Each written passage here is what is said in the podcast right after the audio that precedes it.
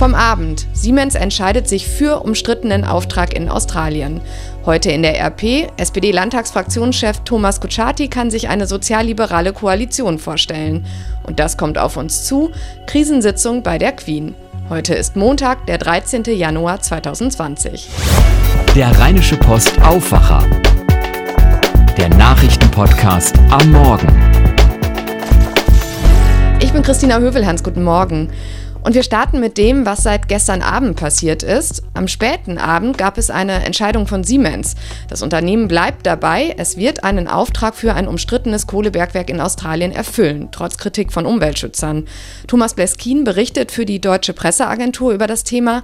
Thomas, tagelang sah es so aus, als könnte Siemens hier ein Zeichen setzen und die Beteiligung an dem Projekt doch noch absagen. Wie begründet der Konzern denn jetzt seinen Entschluss? Ja, da macht Siemens-Chef Käse im Prinzip keinen Hehl draus. Er hat getwittert, ich zitiere mal, wir haben alle Optionen geprüft und sind zu dem Schluss gekommen, dass wir unsere vertraglichen Verpflichtungen erfüllen müssen.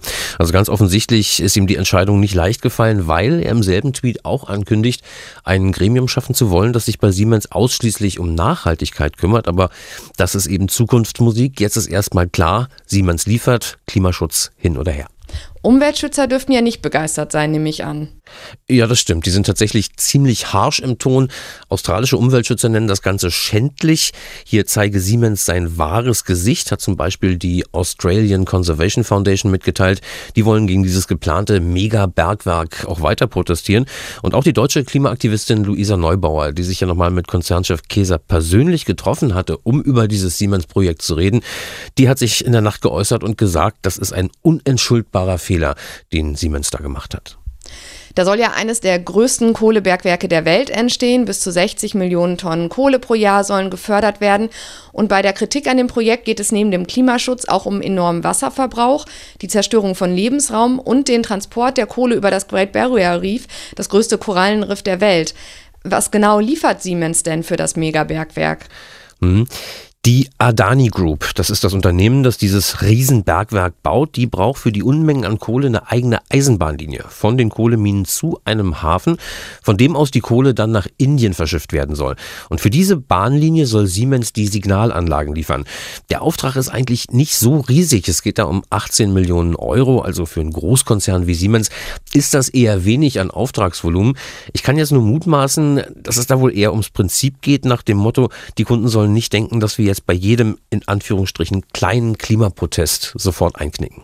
Danke dir, Thomas. Und wir bleiben in Australien. Da brennen weiterhin große Flächen Land. Über die aktuelle Lage zu den Bränden berichtet Dieter Hermann für die Deutsche Presseagentur. Dieter, am Wochenende hat sich vor allem im Südosten Australiens die Situation wohl erheblich verbessert. War es das jetzt endlich? Ist die Gefahr vorüber? Wenn überhaupt, dann ist die Gefahr nur vorübergehend gebannt und längst nicht überall.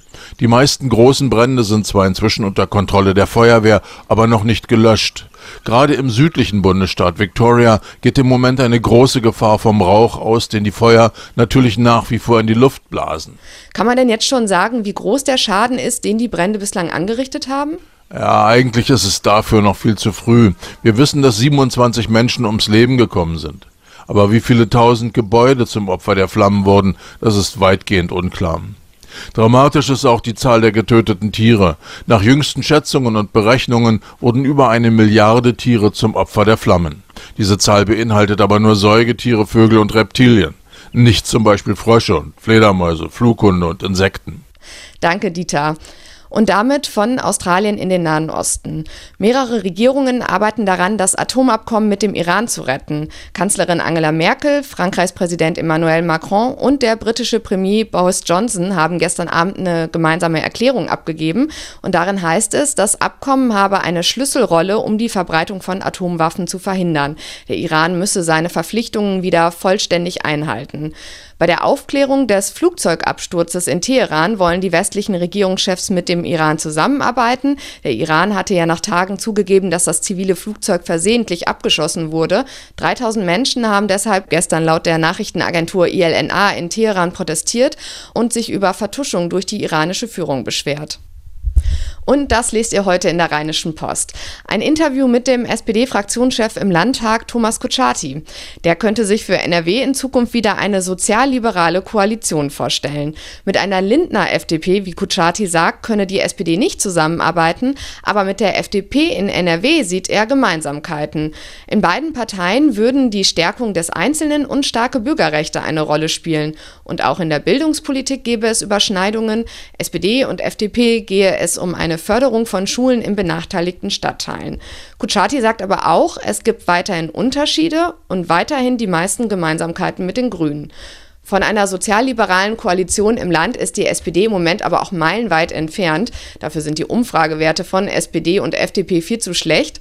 Vor der Landtagswahl 2022 geht es aber im kommenden Herbst ohnehin erstmal um die Kommunalwahlen. In 14 NRW-Großstädten stellt die SPD den Oberbürgermeister und nach den Wahlen sollen es mehr sein, wenn es nach Kutschaty geht.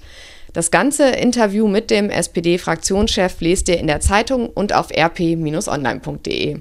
Und außerdem die weitere Entwicklung rund um den Bürgermeister von Kamp-Lindfort, Christoph Landscheid, der von Rechten unter Druck gesetzt wird. Am Wochenende haben sich mehrere hundert Demonstranten auf seine Seite gestellt und Landscheid sagt, ich bin stolz auf meine Stadt. Und das hier wird heute wichtig. Der Mitarbeiter der Stadt Köln, der vor einem Monat im Dienst erstochen wurde, wird am Mittag beigesetzt. Zu der Trauerfeier für den 47-Jährigen werden mehrere hundert Gäste erwartet, das sagte ein Sprecher der Familie. Da der Mann im Karneval aktiv war, würden auch viele Mitglieder von Karnevalsvereinen in ihren Uniformen kommen. Trauerkleidung sei nicht erwünscht. Die Kölner Oberbürgermeisterin Henriette Reker will eine Ansprache halten. Der Mitarbeiter der Kölner Kämmerei wurde bei einem Hausbesuch tödlich angegriffen. Er wollte Geld eintreiben. Der mutmaßliche Täter wurde in einer psychiatrischen Klinik untergebracht. In Thüringen treffen sich Vertreter von CDU, SPD, FDP, Linken und Grünen. Es geht um die schwierige Regierungsbildung. Bei der Landtagswahl im Herbst hat ja die bisherige rot-rot-grüne Regierung keine Mehrheit bekommen. Auch eine andere Mehrheitsregierung ist nicht möglich, da niemand mit der AfD koalieren möchte. Und jetzt arbeiten die bisherigen Partner Linke, SPD und Grüne an einem Regierungsprogramm. Sie wollen voraussichtlich eine Minderheitsregierung versuchen.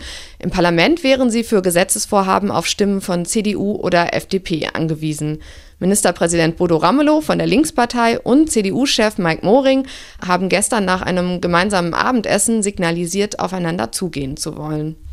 Die neue EU-Kommission wird am Nachmittag in Luxemburg offiziell vereidigt. Es gibt eine Zeremonie vor den Richtern des Europäischen Gerichtshofs. Dabei wird Kommissionschefin Ursula von der Leyen in einer Eidesformel geloben, dass sie die EU-Verträge achten und zum Allgemeinwohl handeln wird. Von der Leyen hat ihr Amt am 1. Dezember angetreten. Ihre Amtszeit läuft fünf Jahre. Die Amtszeit von Königin Elizabeth läuft schon seit 68 Jahren und sie hat in dieser Zeit schon einige Krisen überstanden. Aktuell gibt es wieder eine. Die Ankündigung ihres Enkels Prince Harry und seiner Frau Meghan nicht mehr Teil des engeren Kreises der Königsfamilie sein zu wollen. Heute trifft sich die Queen mit Prinz Charles, Prinz William und, genau, Prinz Harry zu einem Krisengespräch im Landhaus Sandringham. Herzogin Meghan soll möglicherweise telefonisch zugeschaltet werden. Sie ist im Moment in Kanada. Christoph Meyer berichtet für die Deutsche Presseagentur aus London. Christoph, worum genau soll es denn gehen bei der Krisensitzung? Themen dürften vor allem sein, wie viel die beiden in Zukunft noch an royalen Aufgaben übernehmen. Dann kommt die Frage, wer die Sicherheit der kleinen Familie gewährleistet, wenn sie sich längere Zeit in Kanada aufhält. Das ist vor allem heikel, weil die Sicherheitsleute vom britischen Steuerzahler finanziert werden. Überhaupt dürfte die Frage aufkommen, wie viel Geld den beiden eigentlich noch vom Königshaus zusteht, wenn sie sich abkoppeln. Knifflig ist auch, inwieweit sie sich selber vermarkten dürfen, um Geld einzunehmen. Auf keinen Fall soll nämlich der Eindruck entstehen, Mitglieder der Royals würden mit ihrem Status abkassieren. Danke, Christoph. And the Oscar goes to naja, wer einen Oscar bekommt, erfahren wir noch nicht, aber die Nominierungen werden heute Nachmittag in Los Angeles bekannt gegeben. Favoriten bei den Filmen The Irishman, 1917, Once Upon a Time in Hollywood, Marriage Story und Joker. Bei den Schauspielerinnen und Schauspielern können unter anderem Renée Zellweger und Brad Pitt auf eine Nominierung hoffen. Verliehen werden die Oscars dann am 9. Februar. Und noch kurz zum Sport. Die Handballnationalmannschaft der Männer will in die Hauptrunde der Europameisterschaft einziehen. Damit das sicher und aus eigener Kraft klappt, muss die Mannschaft ihr Spiel heute Abend gegen Lettland gewinnen, nachdem es am Wochenende ja eine Niederlage gegen Spanien gab. Gegen Lettland ist Deutschland klarer Favorit. Los geht's um 18.15 Uhr. Das ZDF überträgt live.